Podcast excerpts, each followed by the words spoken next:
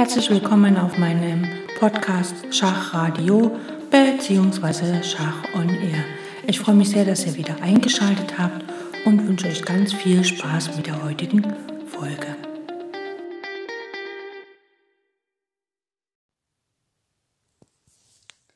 Weiter gibt es im Buch von Aaron Nimsowitsch mein System mit Kapitel 2.5 das eingeschränkte Vorrücken in einer Linie, um letztere zugunsten einer anderen Linie aufzugeben oder die mittelbare Ausnutzung einer Linie und äh, die Linie als Sprungbrett und das Gleichnis von der diplomatischen Karriere.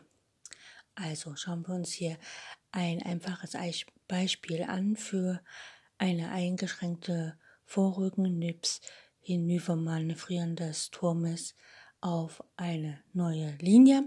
Und zwar haben wir hier eine Stellung. König, der weiße König steht auf G2, der weiße Turm auf F1, der Läufer auf B3 und ein Bauer auf A2 und B4. Schwarz hat den König auf G7, den Turm auf F8, den Läufer auf B8, ein Bauern auf B5 sowie ein Bauern auf F7.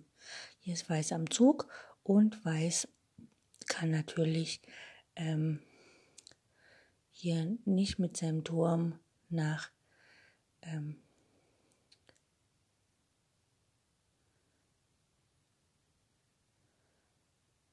ähm, er kann hier nicht mit seinem Turm äh, auf F7 schlagen und der, also diese Angriffsmarkierung ist ein bisschen sinnlos, aber was er halt tun kann, er kann Turm F1 nach F5 spielen und dann wird er im nächsten Zug halt der Bauer fallen. Mit Turm F5 nach B5 und er kann dann natürlich nach B7 gehen. Und der Bauer von F7 ist gefesselt. Also in diesem Bild wäre die unmittelbare Ausnutzung der F-Linie, also das schließliche Turm F7, etwa nach vorangegangener Abdrängung des deckenden Turm F8, bei gegebenen minimalen Material ein Ding der Unmöglichkeit. Also egal wie man es hier versucht anzustellen, man kommt halt nicht dazu, dass man Turm F7 spielen kann, weil das Material dazu reicht einfach nicht aus. Ne? Ähm, das einfache Turm F1 nach F5 und dann auf B5 zu schlagen, gewinnt jedoch offenbar einem Bauern. Späterhin könnte eventuell der Turm von B5 nach B7 folgen. Es ist für uns von Wichtigkeit, dieses Manöver auf seinen logischen Inhalt hin zu untersuchen. Da Turm F1 F7 ausbleibt, so kann von so kann von einer unmittelbaren Ausnutzung der F-Linie im Sinne unserer Definition nicht mehr die Rede sein. Andererseits hieße es, die die bürgerliche Tugend den Undank zu weit treiben, wenn wir behaupten wollen, die Eroberung der B-Bauern habe mit der F-Linie überhaupt nicht das Geringste zu schaffen. Worin liegt die Wahrheit? Die Antwort. Die Linie wurde hier zwar nicht unmittelbar, nicht in ihrer ganzen Ausdehnung, doch mittelbar als eine Art Sprungbrett benutzt. Wenn jemand die diplomatische Karriere wählt, weil er in sich die Kraft dazu fühlt, Lloyd George vollständig in den Schatten zu stellen, so will der Betreffende genannten Beruf als solchen ausnutzen. Geschieht die Berufswahl jedoch aus dem Grunde, weil der jugendliche Träumer hofft, dadurch in feine Kreise zu kommen und so zu guter Letzt eine Milliardärstochter in Dollars heimführen zu können, so ist ihm der gewählte Beruf nur ein Sprungbrett ins Checkbuch seines zukünftigen Schwiegervaters.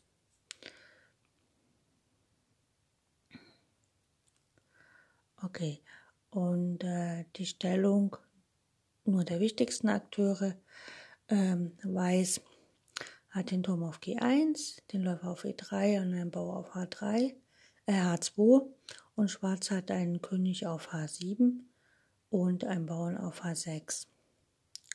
Und hier könnte man halt einfach spielen. Man kann den H-Bauern nicht direkt erobern, Also, äh, und der Turm auf der F-Linie, auf der F-Linie will er ja eigentlich auch nicht agieren, er will ja eigentlich auf der H-Linie agieren. Deswegen spielt Weiß hier Läufer D4 und mit der Idee Turm G1, G7. Das wäre die unmittelbare Ausnutzung der G-Linie, aber man kann natürlich auch spielen Turm G1 nach G3 und dann Turm G3 nach H3 und dann den Bauern erobern. Also äh, der Turm von H3 schlägt dann H6. Das wäre die mittelbare Ausnutzung der G-Linie. Mittelmäßig begabte Kritiker werden dazu neigen, oben durchgeführte Unterscheidungen jeden praktischen Wert absprechen zu wollen.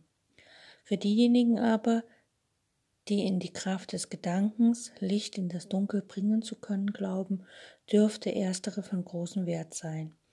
Denn das Wesen der Linie erfährt hierdurch eine lichtvolle Bestrahlung. Ich hätte letzteres viel einfacher sagen können, aber es hat mir Spaß gemacht, den mittelmäßigen Kritikern, die nie das Wesentliche, das Gedankliche erfassen können oder wollen, eine erwünschte Marke zum Angriff in Gestalt eines Formfehlers zu geben zu können.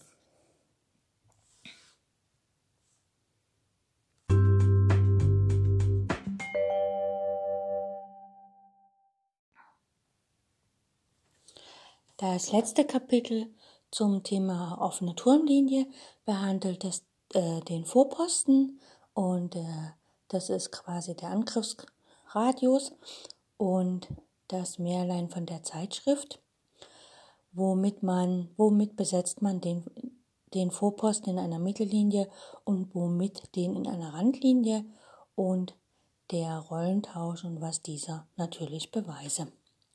Gut, fangen wir an hier mit einer Stellung. Und zwar betrachten wir folgende Stellung. Wir haben den weißen König auf C1, die Türme auf D1 und E1, den Springer auf C3 und die Bauern auf A2, B2, C3, E4, F2, G2, H2 und Schwarz hat den König kurz rochiert, also König G8 Turm A8 und Turm F8, Springer G6 und die Bauern auf A7, B7, C7, D6, F7, G7, H6. Das ist jetzt äh, H7. Das ist jetzt nur eine, eine Stellung. Ähm, wenn wir diese Stellung betrachten, Weiß hat das Zentrum besetzt mit dem äh, Bauern auf E4 und die D-Linie. Der Turm steht auf der D-Linie und die ist geöffnet. Schwarz hat den das Zentrum observierenden Bauern auf D6 und die E-Linie, sonst steht das Spiel etwa gleich. Weiß am Zug versuchen nun in der D-Linie etwas zu unternehmen. Letzteres erscheint schwierig, da der gedeckte D-Bauer D6 einen Granitblock darstellt. Wollte Weiß den in Punkt 4 vorgeführten Regeln zu Trotz durch die Turm D1, D2 und dann den E-Turm auf die D-Linie gegen D6 anrennen, so würden nicht bloß die sehr geehrten Leser, nein auch die Bauern D6 selber würde Hönig auflachen. Also wir wollen uns hier lieber an die Regeln halten und D6 durch gelegentliches E4, E5 unterminieren zu versuchen. Auch das dürfte sich indes hier als unmöglich erweisen, denn die gegnerische E-Linie wirkt einem intendierten E4, E5 mehr als hinreichend entgegen. Also geben wir die D-Linie als solche auf und begnügen uns mit deren, unmittelbar, mit deren mittelbaren Ausnutzung, nämlich mit dem unter Punkt 5 gezeigten eingeschränkten Vorrücken Turm D1 nach D4 und dann später der Schwenk nach A4. Ne, also zum Darmflügel hin. Aber auch dieses Manöver ist hier schwächlich, denn der schwarze Darmflügel ist zu kompakt. Dagegen bei isolierten A-Bauern vollständig am Platze. Äh, späterhin könnte auch der E-Turm auf ähnliche Weise via D-Linie in die A-Linie gebracht werden. Nachdem nun alle Versuche gescheitert sind, fangen wir bereits an, nach einer anderen Operations Basis Umschau zu halten. vollständig zu Unrecht, denn die D-Linie ist auch hier auszunutzen. Der Schlüsselzug ist hier nämlich Springer C3 nach D5. Denn der Punkt D5 bildet hier, äh, ja, bildet hier den Vorpostenpunkt. Springer D5 nennen wir den Vorposten. Definition. Unter einem Vorposten verstehen wir einen in einer offenen Linie im feindlichen Lande postierten gedeckten, durch einen Bauer natürlich, eigenen Stein, zumeist einen Springer. Dieser Springer wirkt, gedeckt und gestützt wie er ist, infolge seines Angriffsradius äußerst äh, beunruhigend und veranlasst so den Gegner zum Beispiel durch C7, C6, das geschieht, um den Springer zu vertreiben, seine Stellung in der D-Linie zu schwächen. Also wir sagen, der Vorposten bildet eine Basis für neue Angriffe und der Vorposten provoziert eine Schwächung der gegnerischen Widerstandskraft in der fraglichen Linie. Also, wenn Weiß hier Springer C 3D5 spielt und danach C7, C6,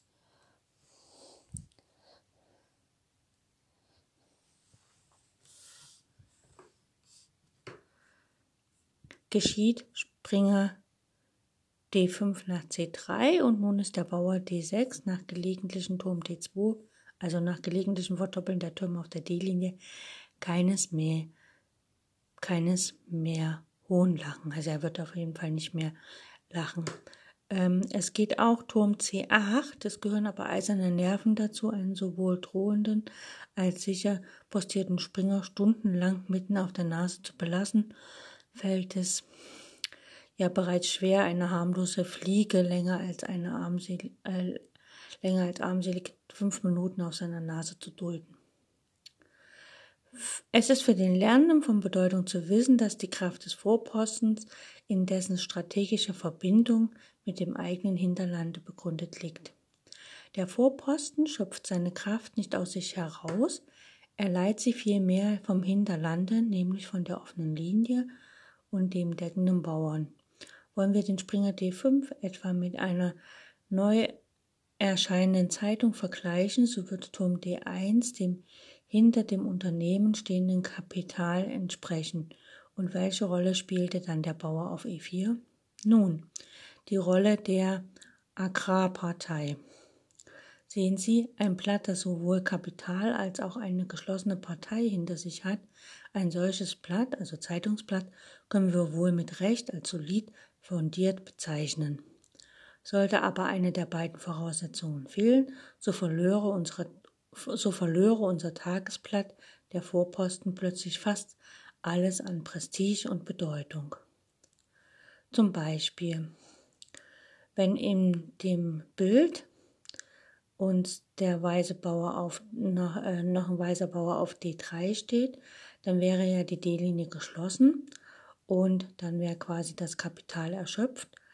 Und wenn in diesem Falle äh, C6 geschieht und dann der Springer von D5 wieder nach C3 geht, dann ist der D-Bauer nicht schwach. Wie könnte auch jemand schwach sein, der keinen Angriff zugänglich wäre? Also ne, der Bauer, wenn ein weißer Bauer auf D3 stünde, der Springer zieht nach C3 zurück, dann kann zwar C6 geschehen, also nachdem C6 geschehen ist, aber der D3 versperrt ja den Weg des Turmes nach D6. Ja. Oder wenn im, in dem Bild halt der Bauer von nicht auf E4 steht, sondern auf E3, nun fehlt der Kontakt mit der Agrarpartei, kommt schmerzlich zur Geltung nach den Zügen. Also wenn jetzt zum Beispiel statt E4 E3 steht, dann kann halt wieder C6 erfolgen, der Springer geht zurück nach C3 und dann dadurch, dass er nicht E4 steht, sondern E3, kann halt Schwarz ähm, D6, D5 spielen und Weiß hat nichts erreicht und wäre noch bei der Stellung der weißen Bauern ähm, E4, dann wäre der Bauer D5 gelähmt, rückständig bliebe, zumindest für längere Zeit hinaus. Also zum Vorposten gehören unbedingt die Linie dahinter und der deckende Bauer an der Seite. So, dann gucken wir uns mal, wir haben hier eine, äh, die nächste Stellung kommt gleich.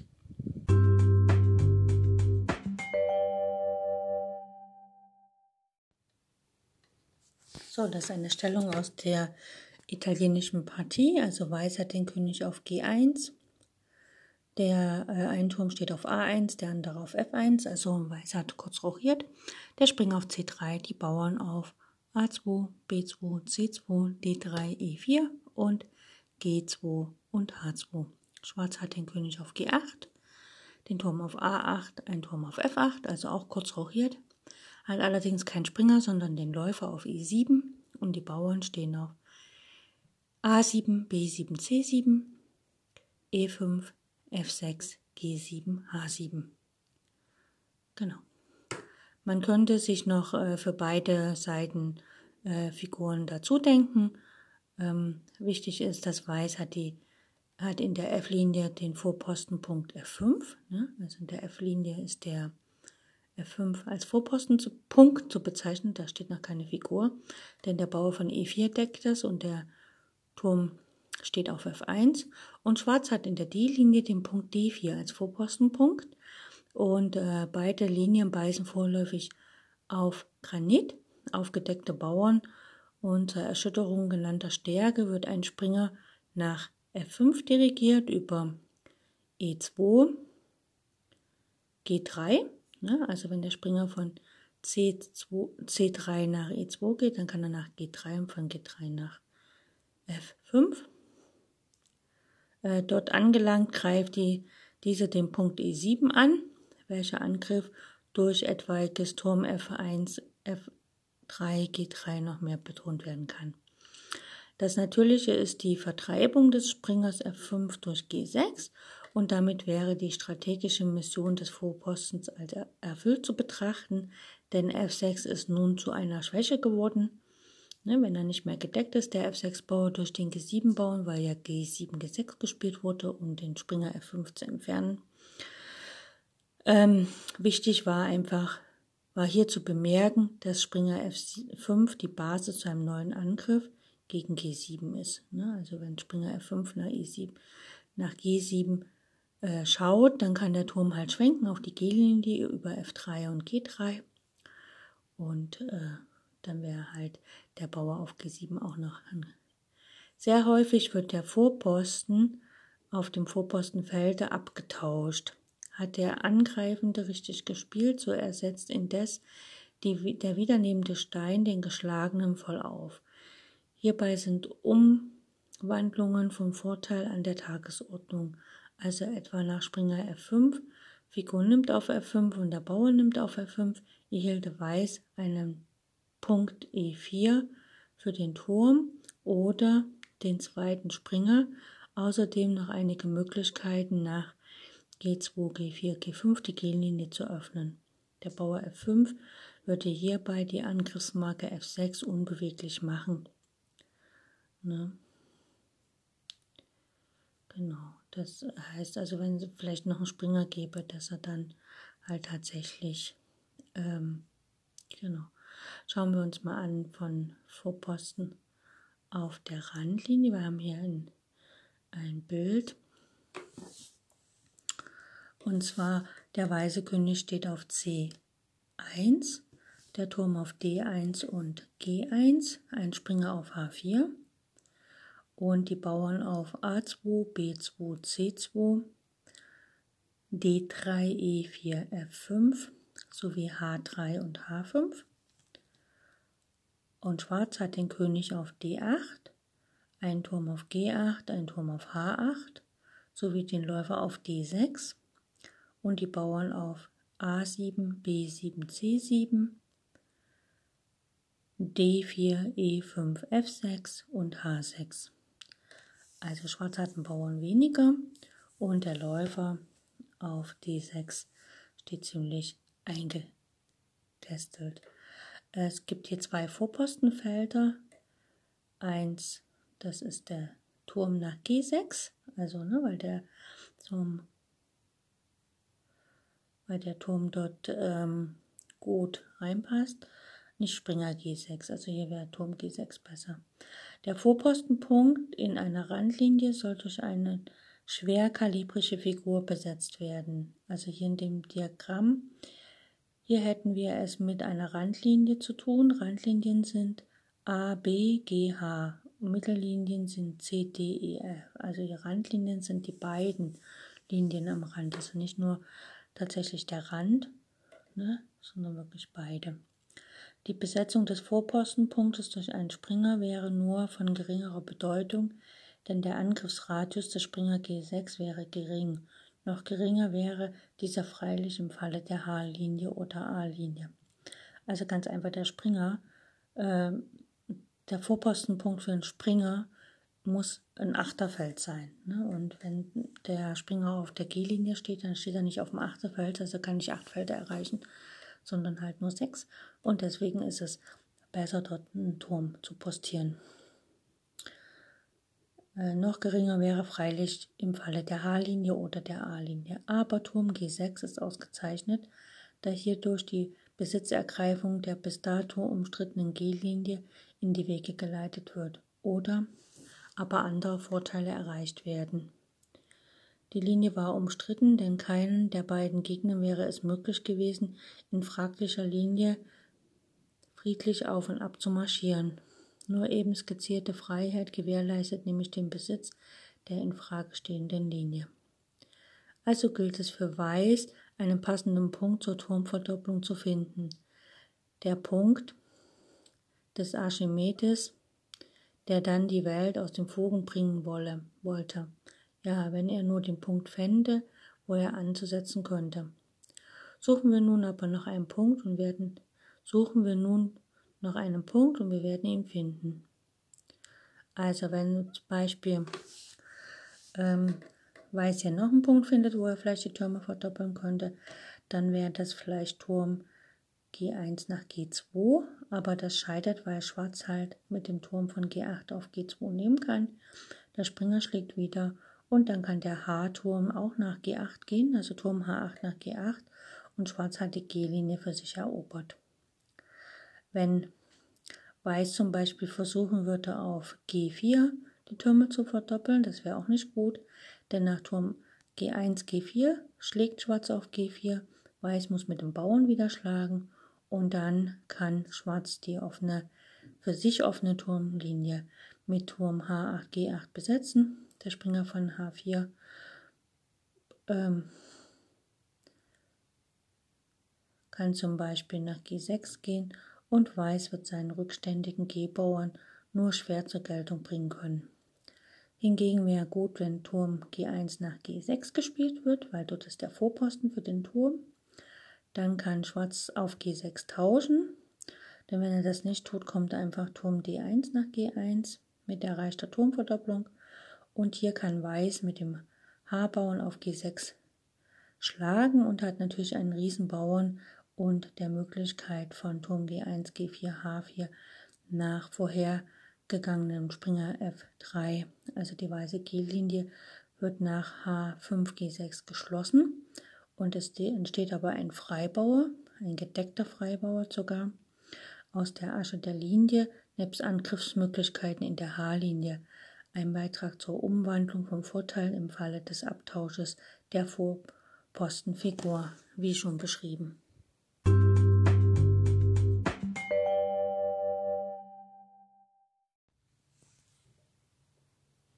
Noch eine kleine Anmerkung zu dem Bild. Ähm, wenn wir, also wir kommen sozusagen nach Turm G1 nach G6, der Turm von G8 schlägt auf G6, der H-Bauer schlägt zurück auf G6, der Turm von H8 geht nach G8 und Weiß spielt Turm D1 G1 äh, zu einem charakteristischen Rollentausch, nämlich ähm, vor dem Zug Turm G8 G6, also vor dem Schlagen, stützte nämlich der weiße Bauer der weiße Habauer den weißen Turm auf G6. Nach vollzogenen Abtausch auf G6 stützt dann letztlich ein weißer Turm, nämlich auf G1, den nun nach G6 avancierten Habauern. Von dieser Dankbarkeit und schönen Gesinnung triefende Fall beweist auch, dass zwischen der G-Linie als solche und den dem Vorpostenpunkt deckenden Bauern, nämlich hier Bauer H5, strategische Verbindung vorhanden sei. So, wir beschließen nun das Kapitel mit einem Partiebeispiel, das übrigens rein pädagogisch und nicht belustigende Zwecke verfolgt. Also wir haben folgende Stellung. Äh, wir haben den weißen König auf C1, den Turm auf D1 und einen Turm auf H1 sowie äh, ein Springer auf E2. Dann haben wir noch einen Bauer auf A2, B2, C2 sowie eine Bauernkette auf E4, F5, G6. Schwarz hingegen hat den, Tor, äh, den König auf E7, ein Turm auf A8, ein Turm auf H8 und ein Läufer auf D7. Und er hat die Bauern auf A7, B7, C6 und C7 sowie F6 und G7. Weiß ist hier am Zug und man kann halt ähm, einfach gucken, was halt Weiß versucht zu spielen. Weiß spielt hier als erster Springer F4. Ähm, die Entwicklung in ein bis ins Endspiel hinein beachtenswertes Prinzip, wird aber vom weniger geübten Spieler bereits in der Eröffnung vernachlässigt. Also hier versucht halt Weiß erstmal den Springer zu aktivieren und wir schauen mal, was passiert. Der Schwarze spielt Turm AG8. Ähm, was der Turm da soll, also ja. Ähm, Aaron Nimsovic hat ja gegen jemanden Namenloses gespielt. Ich denke, das ist nur ein Übungsbeispiel. Okay. Und Weiß spielt hier Turm H7. Er möchte natürlich, äh, er besetzt hier auf der Randlinie mit dem Turm ähm, ein Vorpostenfeld, nämlich das Feld H7. Und der Springer auf F5 unterstützt eigentlich den Bauern auf G6. Genau. Wir bitten diesen Zug nur als ein Besetzen des Vorpostens aufzufassen, sonst könnte man hinein auch ein Eindringen in die siebente Reihe erblicken, geschieht aber aus pädagogischer Sicht Rücksichtnahme. Also wir sagen erstmal hier, der Turm besetzt den Vorposten H7. Der Läufer geht nach E8 von Schwarz, also der tut überhaupt nichts hier, um diesen Vorposten äh, zu entfernen. Und Weiß setzt nach mit Turm D1 H1. Gut.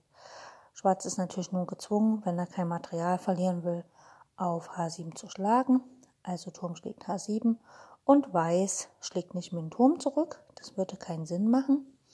Ne, er würde nichts erreichen mehr auf der H-Linie mit dem Turm, sondern spielt G schlägt H7. Das heißt, die Umwandlung der Linie in einen Freibauern. Gut wäre auch Turm H7.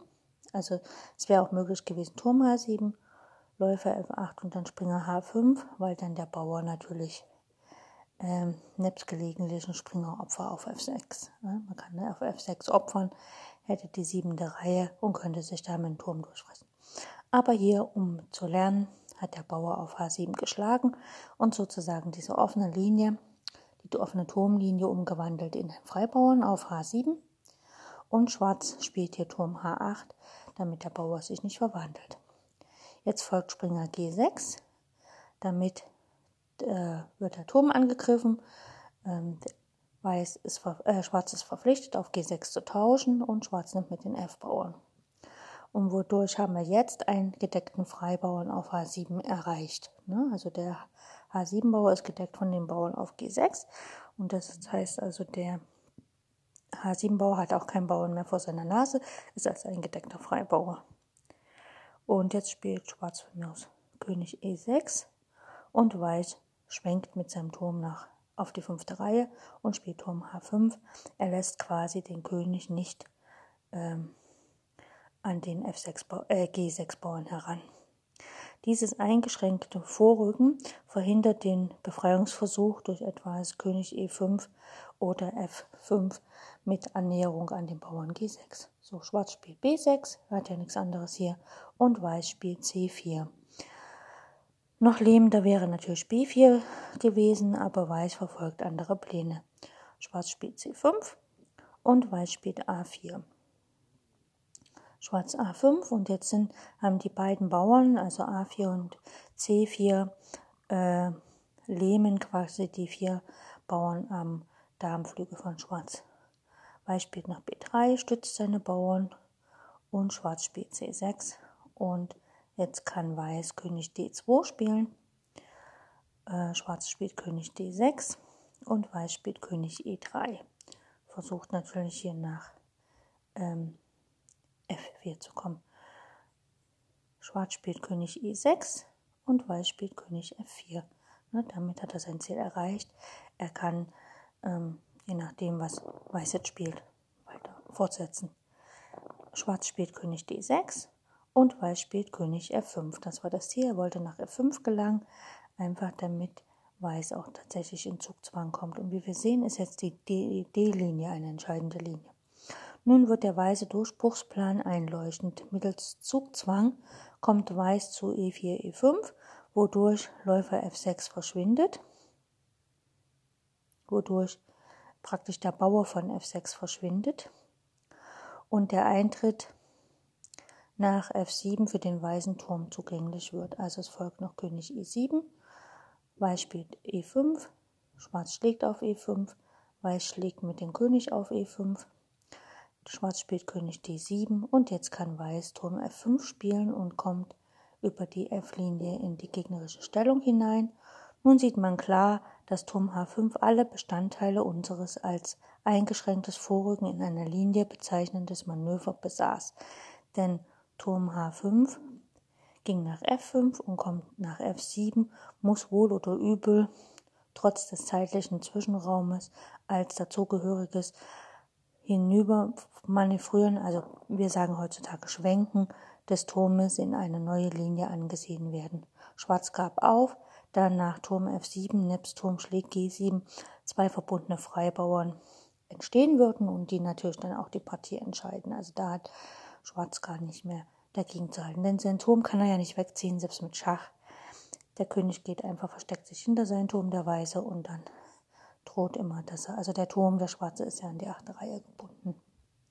So viel zu diesem Thema. Äh, es kommt hier noch im Buch ein kleines Schema dazu und ähm, ja, das würde ich aber gerne in die nächste Sendung verschieben, damit wir da eine kleine Wiederholung haben. Also viel Spaß bei euren eigenen Partien. Bis zum nächsten Mal.